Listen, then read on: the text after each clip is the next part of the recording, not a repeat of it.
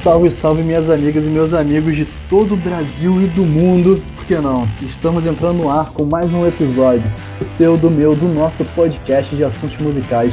Bem-vindos ao Reverberando. Hoje, com a presença carimbada de Daniel Molan. Tudo tranquilo, Daniel? Fala aí, pessoal, tudo bem? E ela, a voz sensata que coloca ordem nessa bagaça, Julima. Tudo bem, Ju? Tudo bem, e aí, pessoal? Sou o Vitor Vale e iniciaremos agora mais um Reverberando, com o tema de tretas. Então simbora!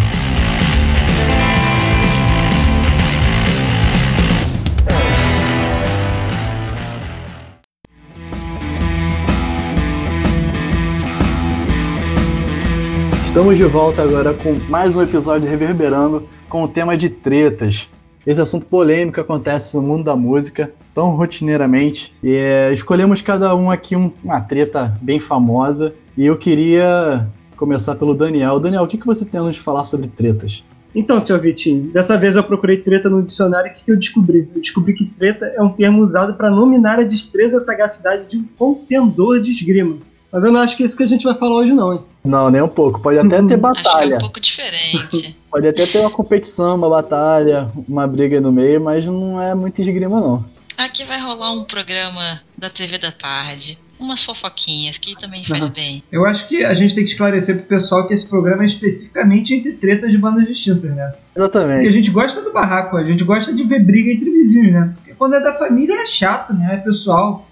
Uhum. A gente só escuta os gritos e vê o bacalhau sendo jogado pela janela. Aí depois fica tentando entender o que aconteceu, né? É.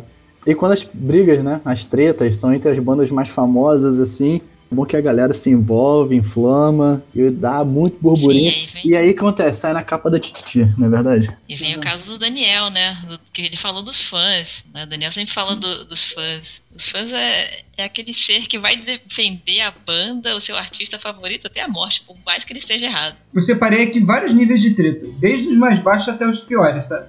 O mais baixo é como? É treta de Twitter, né? Exatamente. Que normalmente ganha quem tem mais seguidores ou quem tem a paciência e o tempo livre para ficar dando retweet em todas as respostas. Uhum. E o nível da treta vai aumentando, né? Pra treta de pelada de fim de semana. Que rola umas entradas mais duras, até umas cotoveladas no jogo aéreo. Quando já tá valendo refrigerante. Sim, sim. Mas no churrascão depois tá tudo de boa. Uhum. Geral bebendo, cantando karaokê. Aí chega nas tretas mais sérias, né? Normalmente são aquelas que envolvem família, coisas como guarda dos filhos, divisão de bens e discussão política no almoço de domingo na casa da Ló. Exatamente. Acabou e... o Natal da família. É. Ninguém mais se fala. E com as bandas também não são diferentes, né? Também existem vários níveis de treta. Existem vários tipos de treta. E cada um separou aqui alguns casos para apresentar. Eu gostaria de começar com você, Daniel. O que você trouxe pra gente como primeiro caso de treta para os ouvintes? Então, vou começar aqui com uma briga que começou lá na Terra da Rainha, lá nos anos 90, entre o Blur e o Oasis. E diferente que o Vitinho vai falar aí, o Blur não é One Hit Wonder. Cara, eu quero ver outra música do Blur que atingiu o sucesso de Song 2. Que isso, cara, absurdo. E a música do Leitinho lá. A música do Leitinho, cara. Todo mundo conhece a música do Leitinho. É, teve até gente que colocou a foto no MSN. Minha foto da MSN era o Leitinho da música do Leitinho. Nossa, mola. Eu vou ressuscitar essa foto. É, prossiga, por favor. Então, isso justamente aconteceu no vazio durante o fim do Queen e o início da Death. Não tinha muitas bandas da mainstream na Inglaterra nessa época, né? Foi justamente quando o Blur era grande e batia de frente com o Oasis. Sei que todo mundo aqui deve conhecer o Oasis, porque sempre tem um filho da puta no alto que traz um capô atrás só pra ficar tocando Vanderval, né? Vanderval. Mas o Blur foi muito grande por lá, né? Apesar de fora da Inglaterra ter feito pouco sucesso. O Blur foi um dos precursores do movimento Britpop depois do Queen. Tiveram mais outras bandas menores, como o Swede e o Pulp, mas o Blur era o que fazia mais sucesso. Hum?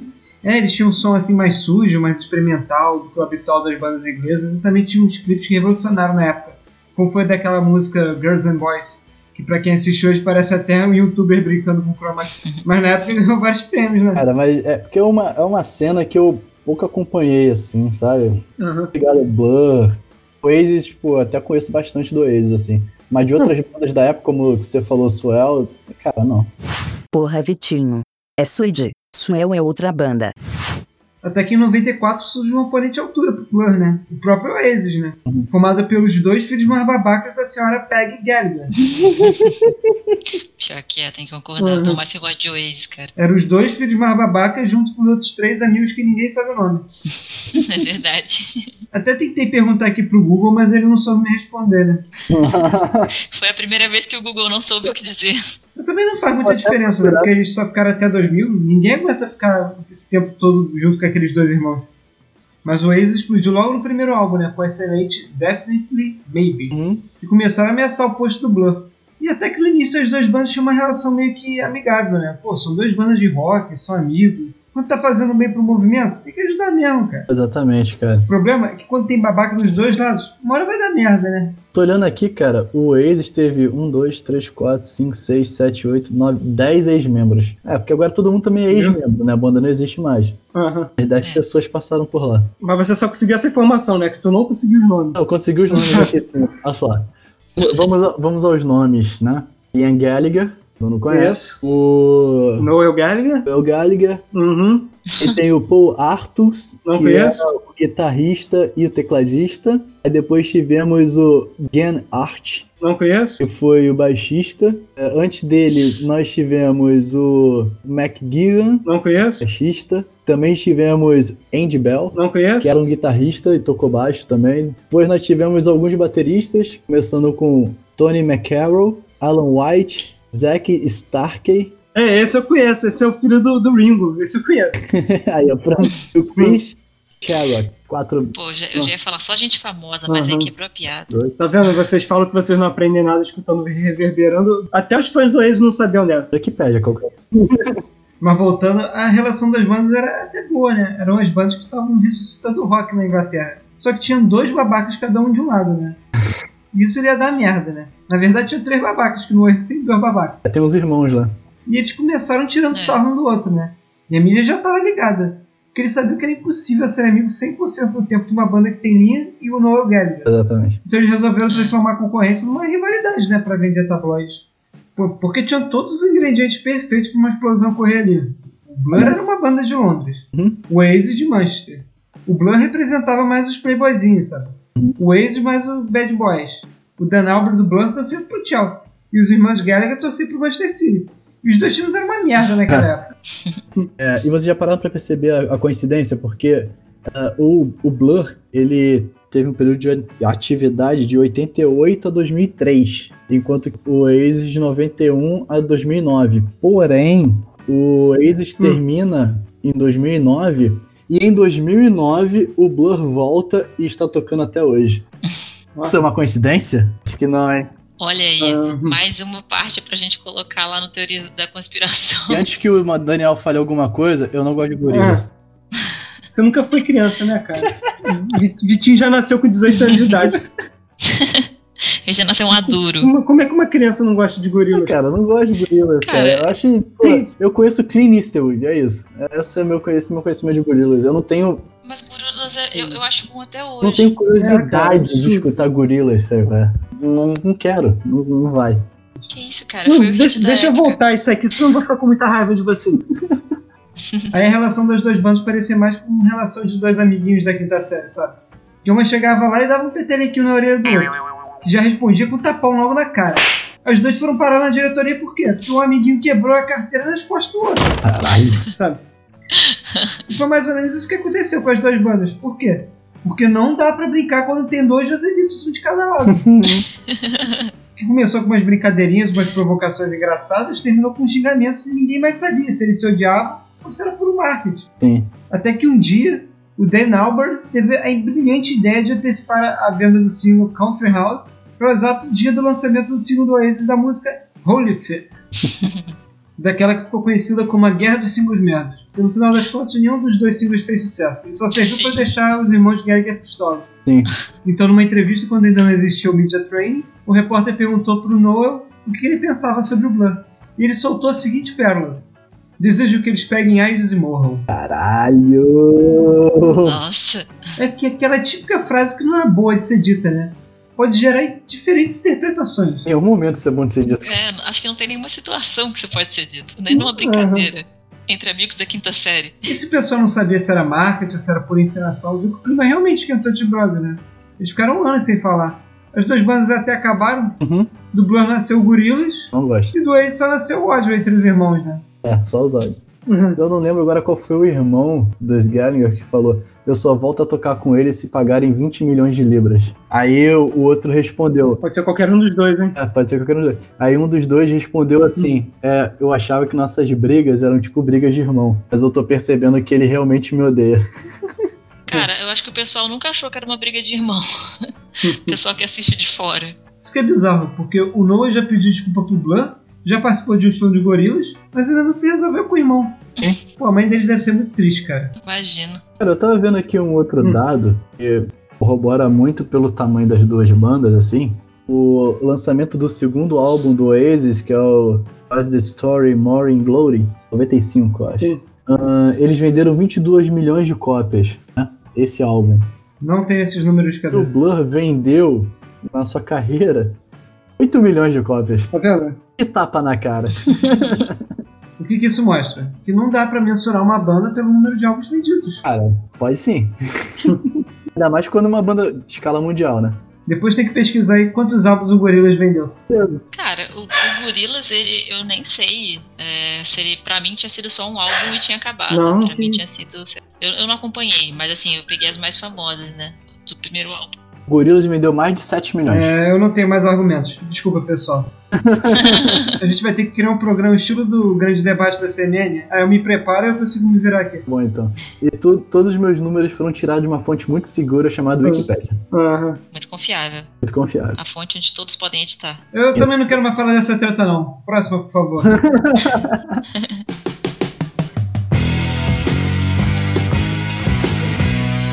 É, já que o Daniel deu a deixa, eu vou começar com a minha primeira treta na música, que foi simplesmente uma pequena treta entre duas pequenas pessoas no mundo da música e do rock. Gene Simmons e Carlos Santana. Acho que eu conheço. Eu acho que vocês conhecem, né? Talvez. Esse nome não é estranho. Não, não- não é estranho, né?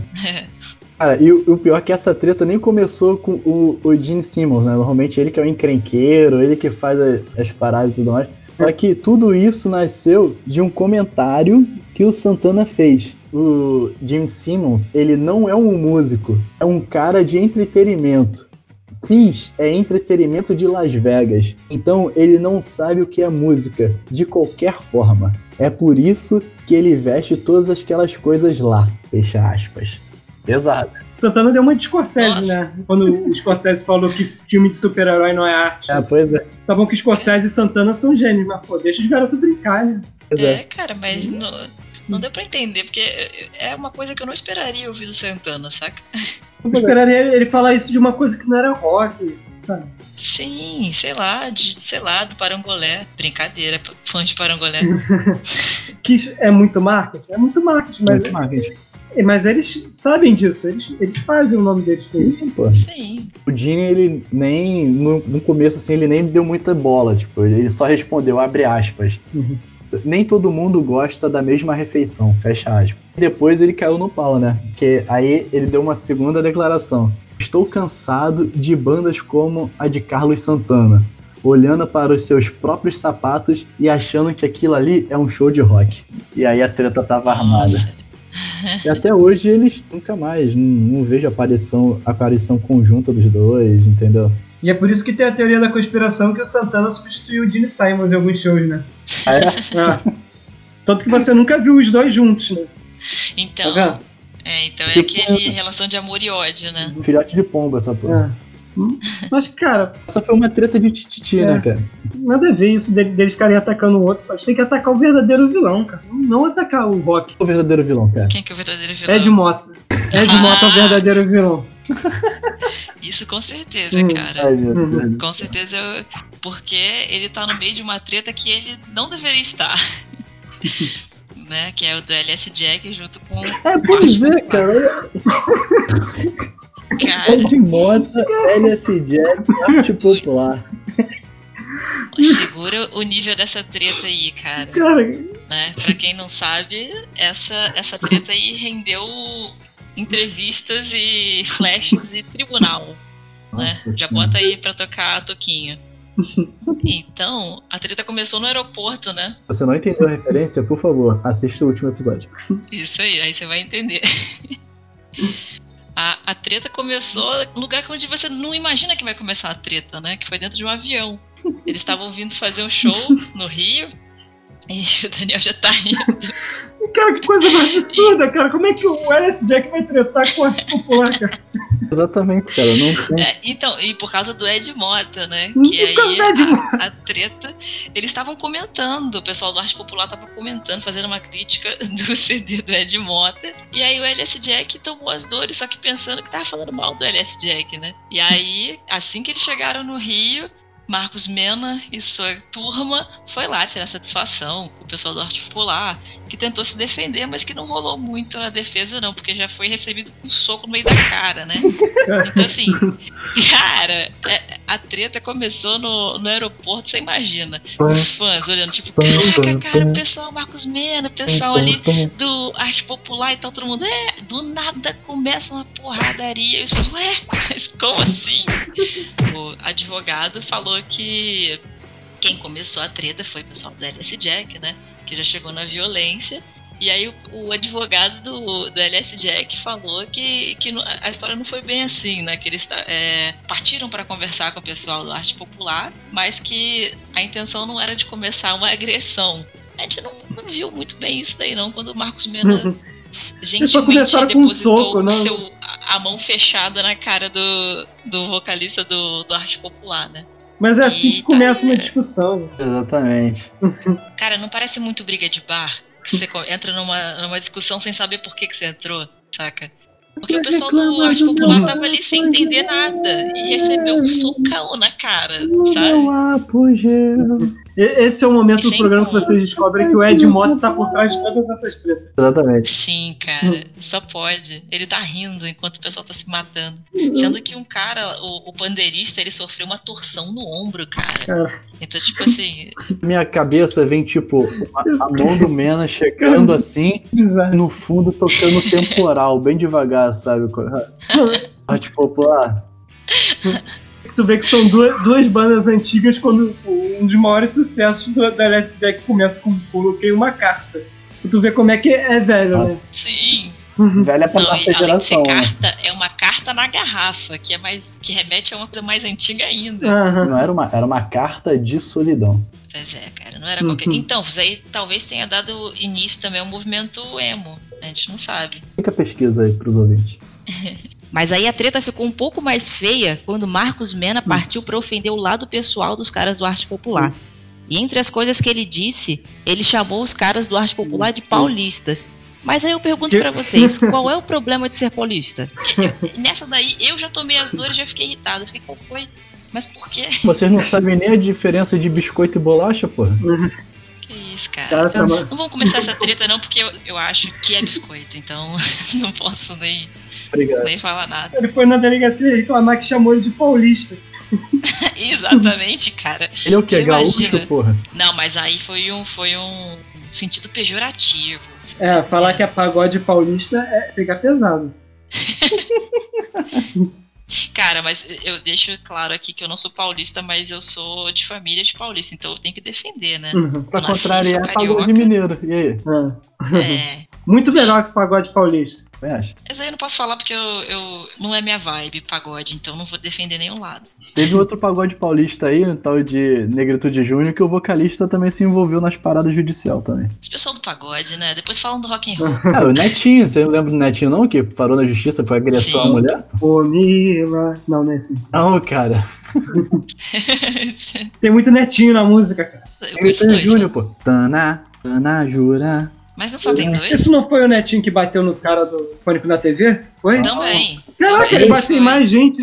Ele é um agressor. Cara, ele bate em todo mundo. Cara. Ele é um paulista. Aí, viu? É isso. Que vacilo, só eu. Se Sendo você está ouvindo o programa de São Paulo, saiba que a gente ama. É verdade, principalmente eu. Eu amo todos vocês.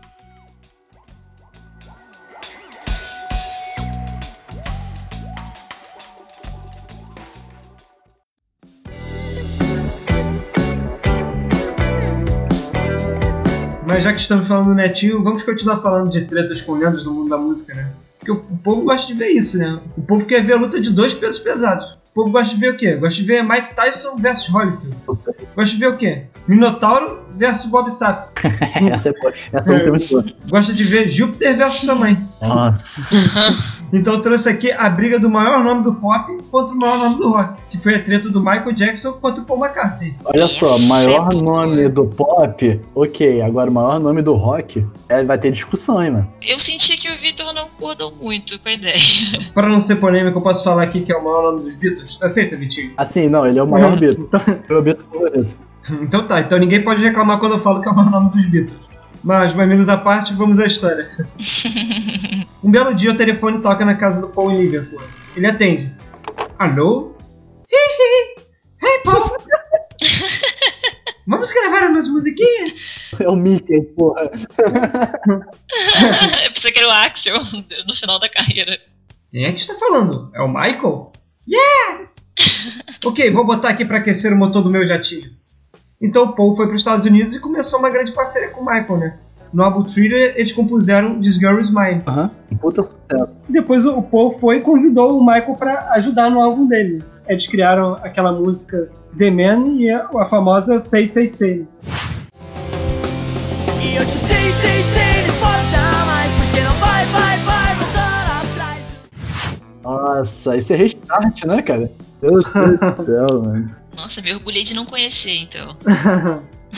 e além da parceria começou uma, uma bela amizade, né? Já dá pra ser visto no clipe Say Say Say quando um coloca creme de barbear no rosto do outro. Até que um belo dia eles tiveram uma daquelas conversas típicas de pessoa rica, sabe? Acho que vocês não devem entender o que é. Eu também não entendo. Também não ganho muito dinheiro. Realmente. O Michael Jackson pediu uma dica, né? Hey, Paul! Tem algum conselho pra fazer? Tem, tem! Eu ganhei muito dinheiro comprando os direitos autorais de umas músicas de teatro e também de músicas do Buddy Holly. Você é um gênio, Paul! E qual seria a banda que se eu comprasse esses direitos eu ganharia mais? Tem, tem! Bem, possivelmente os Beatles. e os dois começaram a rir que nem dois magnatas, né? Eu não vou conseguir imitar aqui porque eu não tenho dinheiro. Vocês imaginem como é que são dois magnatas rindo. E o que o Michael Jackson fez como bom magnata? Ele foi lá e comprou o direito das músicas dos Beatles. Então, mas na verdade ele comprou a gravadora que tinha os direitos autorais sobre as músicas do Be- dos Beatles, né? Sim, se o Paul quisesse tocar Hey Jude, ele teria que pagar o Michael Jackson. Exatamente. Mas ele não ficou nem um pouco feliz com isso, né? Então ele ligou pro Michael e falou: Porra é essa? Não, não, a gente não pode falar que ele falou aqui que isso aqui é um podcast family friendly. Então, E ele é um fã, vamos, vamos botar. é, ele é um son. Como um grande fã, ele virou pro Michael Jackson e falou: Que caralho de porra você fez? E o Michael Jackson só respondeu: Sorry, Paul, sou só business. Ai, ótimo, Daniel. E pra vocês terem uma ideia dos valores, o Michael Jackson comprou o direito das músicas por volta de 50 milhões de dólares, né? E no final da vida dele, ele já tava ganhando esse valor por ano com as obras dos Beatles. Então foi uma excelente dica do Sr. Paul. Eu só tenho a imagem do Michael entrando naquele antiquário e falando: Eu quero esse, quero esse, quero esse. Aí chega o cara e fala: Não, mas Michael, esse está reservado, não tem problema, eu quero ele mesmo assim e vou levar. Cara, mas é isso. E o, o Paul só foi conseguir os direitos das próprias músicas muito depois. Sim, cara, o Michael Jackson chegou a dizer que antes de morrer queria resolver essas questões com o Paul. Ele morreu e não resolveu, e as músicas ficaram com a Sony. O Paul teve que comprar as próprias músicas da Sony e só foi resolver isso em 2017. Mas hoje em dia ele está com os direitos das próprias músicas. Mas nada disso teria acontecido se ele tivesse escutado os conselhos que o He-Man dá para as crianças. De nunca confiarem no Michael Jackson. Verdade. Cara, mas é porque você não maldou ainda. O Ed Mota que deu essa ideia pro Michael Jackson. Você vai escolher Com o. Ed Mota ali. Ó, Aham. quando você encontrar com o Paul, pergunte como ele faz pra ganhar dinheiro. Conselhos das vozes. Com aquela dúvida na cabeça, e é isso. Conselhos do Ed Mota.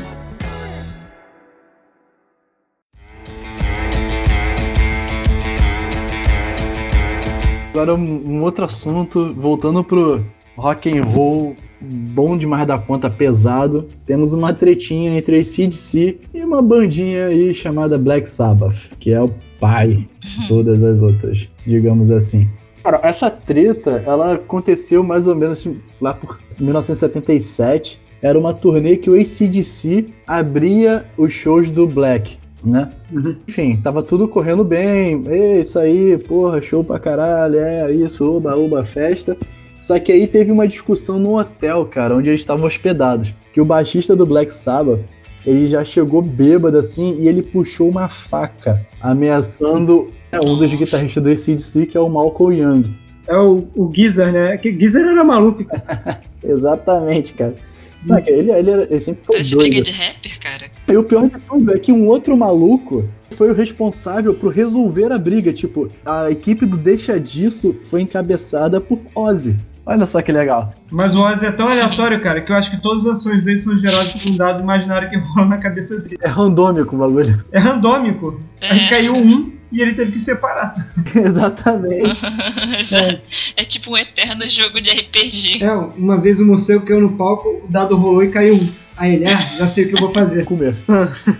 Vamos comer. Ah, Então, foi aí que o príncipe das trevas, né? Ele chamou o Gizzy, sabe? Tipo, cara, que idiota, né? Tipo, pegou uma faca pra ameaçar. O cara, vai dormir, sai daqui. Quem diria, né? O Ozzy separando as brigas. No fim das contas, o Gizzy pediu desculpa lá pro ACDC e tudo mais. Só que o que aconteceu foi que o ACDC voltou pra Londres pra continuar com as tratativas de negócios da época e parou de abrir os shows do Black Sabbath. E Meio perigoso, né? Tinha que ganhar aumento no salário, periculosidade. Taxa de periculosidade, isso aí. Cara, esse baixista é Geezer Butler, não é o nome dele? É, ele, ele é doido, cara. É, cara. Ah, mas as pessoas gostam de ter uma pessoa doida na banda, né? Não, mas no Black Sabbath pra entrar na banda tem que fazer teste psicotécnico, né? Se reprovar no teste, tá aprovado pra entrar na banda. Exatamente.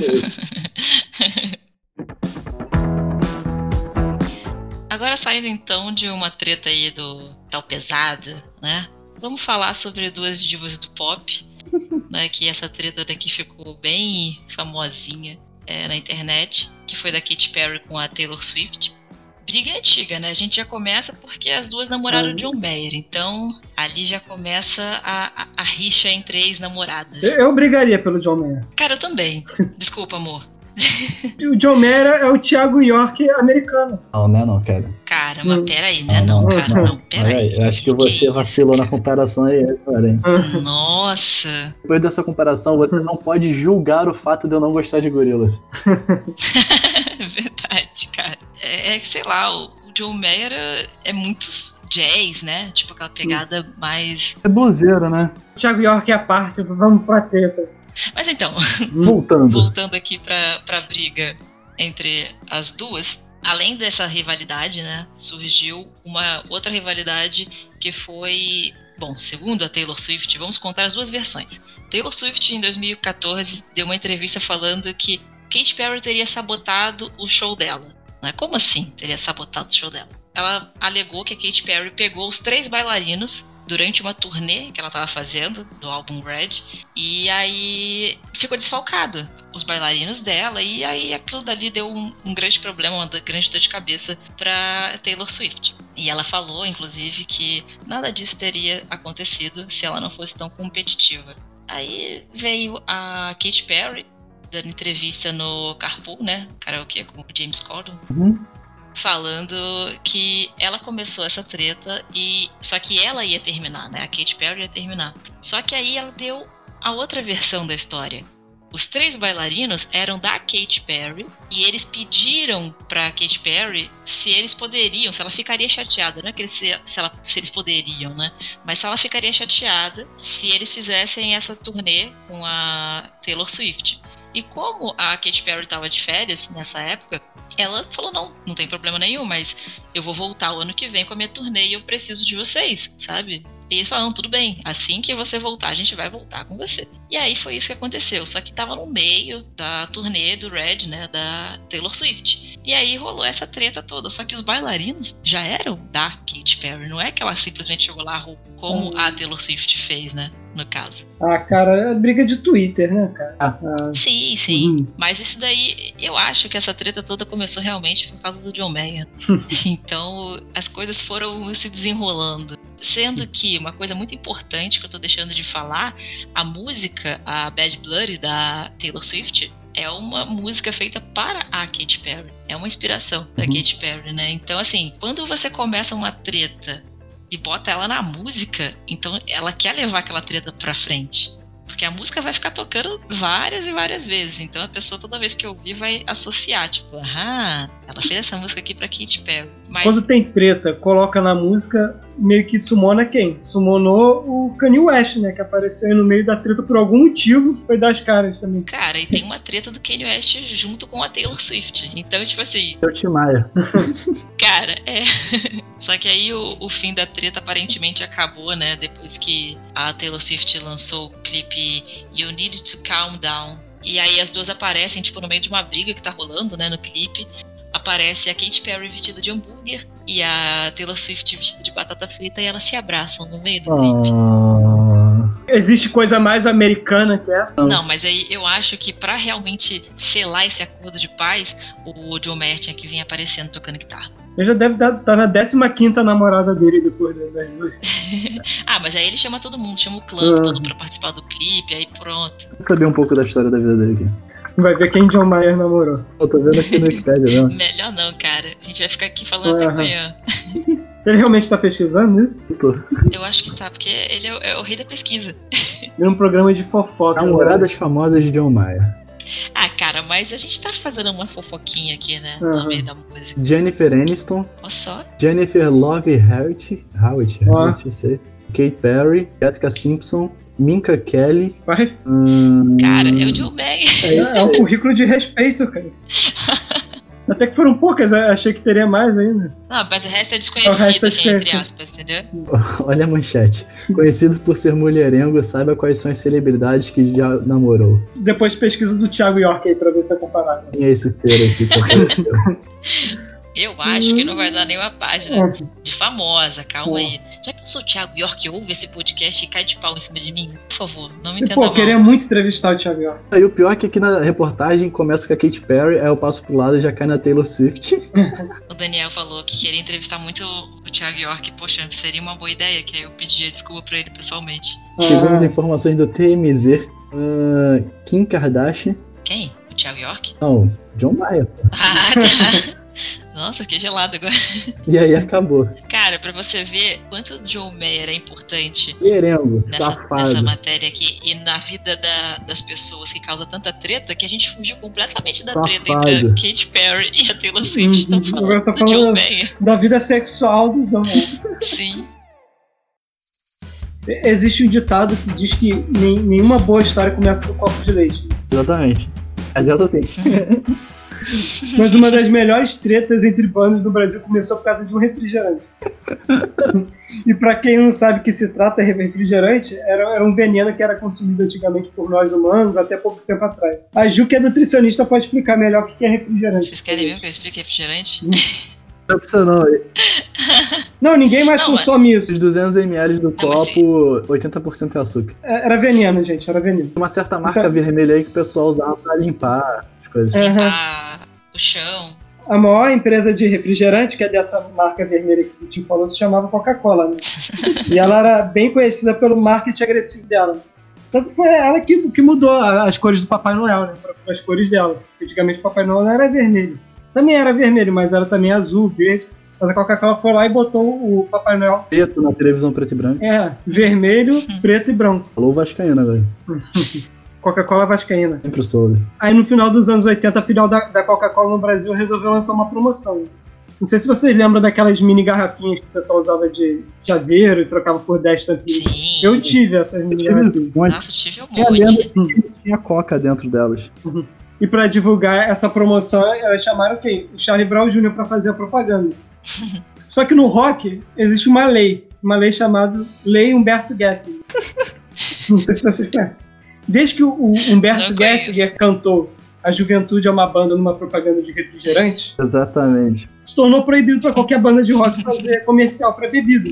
Só que possivelmente Chorão nunca ouviu o Engenheiros do Havaí. Mas, E ele foi lá fazer a propaganda mesmo assim. mas saindo em defesa do Humberto, Terra de Gigantes é uma das melhores músicas do Engenheiros da Havaí. Sim, sim, tem. Os hipsters que nem o Vitinho acharam aquilo uma afronta na época. né? Hipster, cara. Então, o líder, líder mor dos hipsters, senhor Marcelo Camelo, do Los Hermanos, achou que seria uma boa, numa entrevista pra JB, falar que o Charlie Brown era uma banda fake. E possivelmente essa foi a segunda pior ideia do Marcelo Camelo na vida dele. Qual foi a primeira? A pior ideia aconteceu quando ele, ele viu a Malu Magalhães com 15 anos de idade. Pulamos isso pra outro, pra outro episódio. É, vamos deixar essa polêmica depois. Todo mundo que já viu vídeo de coach no YouTube sabe que a gente tem que escolher nossas brigas, né? Comprar uma briga com chorão definitivamente não é uma boa ideia. Não é uma coisa boa. Ainda mais se você é Marcelo Camelo, né? Eu ia falar isso. Um certo dia o Destino Zoeiro resolveu fazer o quê? Resolveu reunir as duas bandas no mesmo voo. Aí, mais uma treta no avião. Avião é um lugar pra dar treta, né? Avião. Sim. No avião mesmo já começou a discussão, né? A sorte dele é que eles foram educados e respeitaram a luzinha que dizia pra não tirar os cintos durante o voo. Mas quando chegou no aeroporto, já tinha até apresentador do UFC esperando. Já chegou o chorão mandando papo reto. Ô otário, eu vou te avisar, tem intelecta de mosca de barro. Flow. Campeão atrás só no beatbox, né? Marcelo Camelo como? Olha lá, quem vem do lado Ah, oposto gosto. vem sem gosto de viver. E chega a turma do deixa disso, né? O Marcão e o Barba tentando separar. Mas concomitantemente, o que acontece? Pelado e Amarante botando pilha, né? Pô, Chorão, vai deixar? Cadê seus dias de glória? Cadê seus dias de luta, Chorão? E o outro lá no fundo. Briga, briga, briga. Pô. Amarante, você vai deixar ele passar assim por você, Camilo? Você não sabe o que é sofrer. Aí o Chorão já mandou. Eu não sou simpático a ninguém, hoje eu vou de primeira classe, mas eu já andei de trem. Aí ele foi e deu uma cabeçada lá Zidane na fuça do, do caminhão, né? Aí a briga começou. Era skate pra um lado, tufo de barba pro outro, final da história. Marcelo Caminhão com o olho roxo. né? E até quem o vê lendo o jornal na fila do pão sabe o que aconteceu. Nossa. Caraca. Daniel, genial, cara. E essa história ainda não teve um fim, que tem um processo rolando até hoje. Os Los Hermanos já terminou, já voltou seis vezes, 50% dos membros do Charlie Brown já faleceram. E a justiça ainda não decidiu o final da história. É, acontece. Sempre que tem um boleto pra pagar, o- os hermanos voltam, né, cara? Quem não lembra da, da, da foto do Marcelo Camelo, cara, com o olho olho roxo. roxo?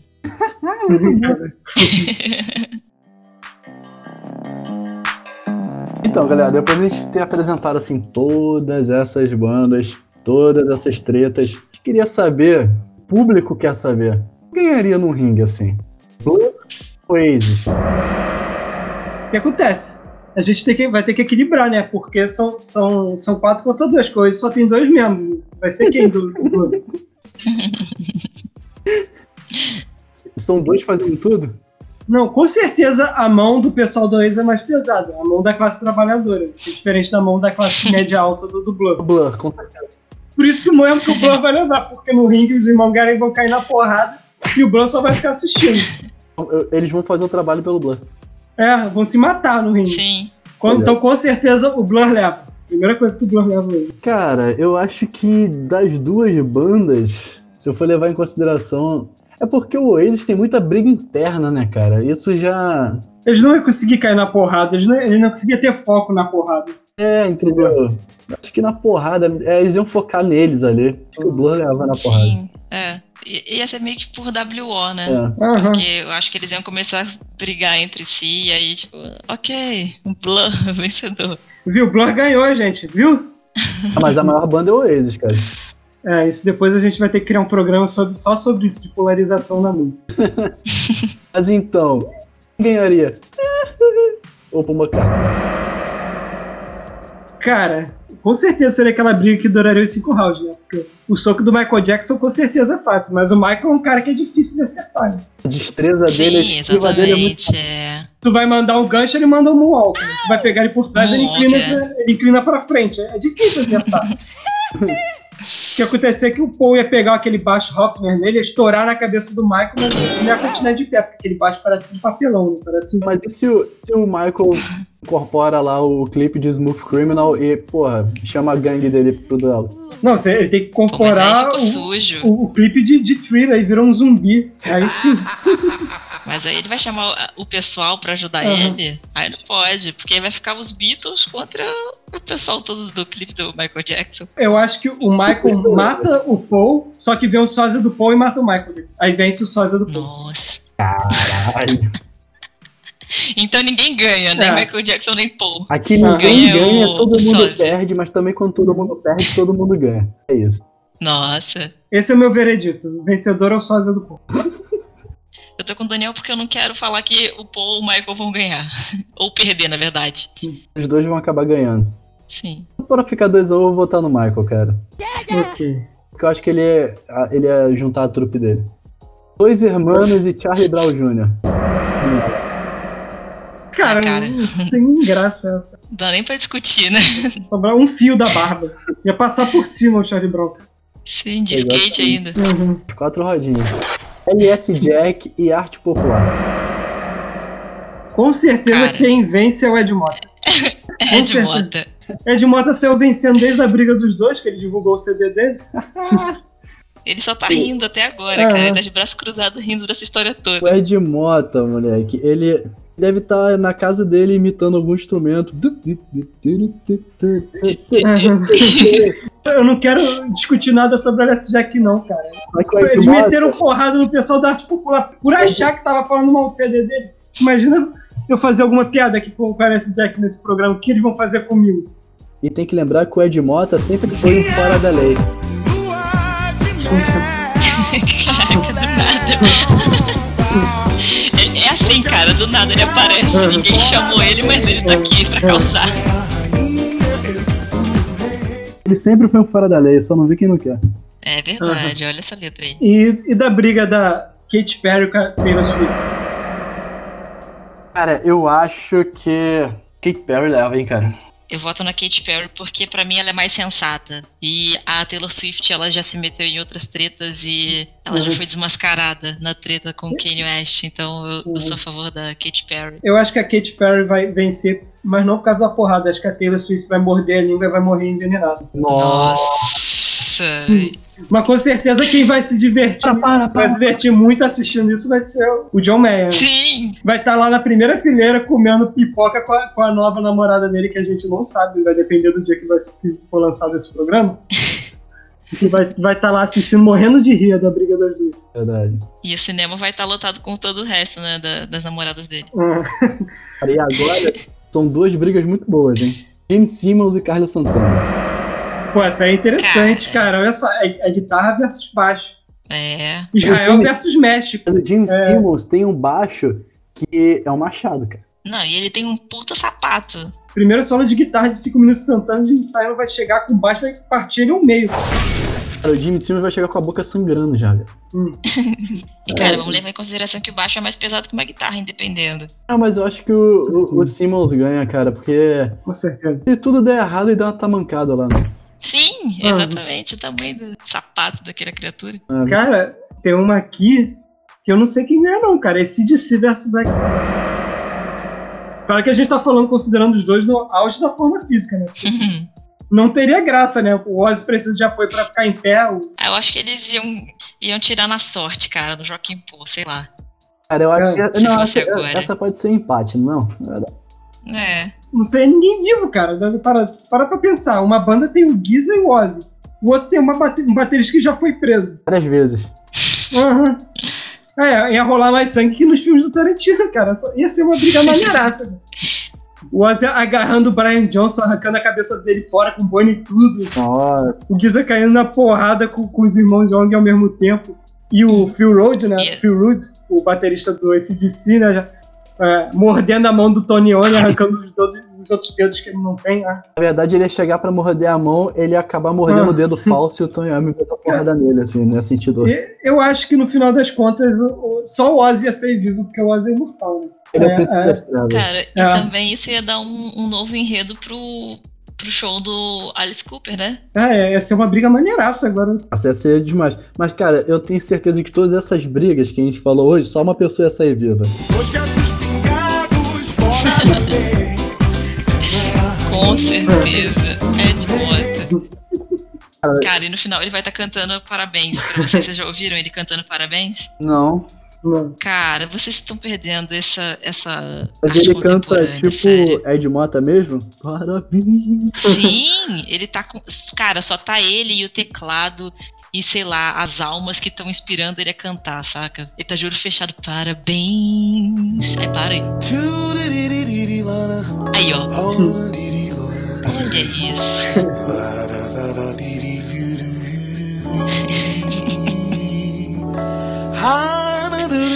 Ele tá aquecendo a voz por enquanto. Tá achando o tom. Já começou, cara, já começou. Ele tá achando o tom. Cara, isso é genial. Parabéns pra você nessa data querida.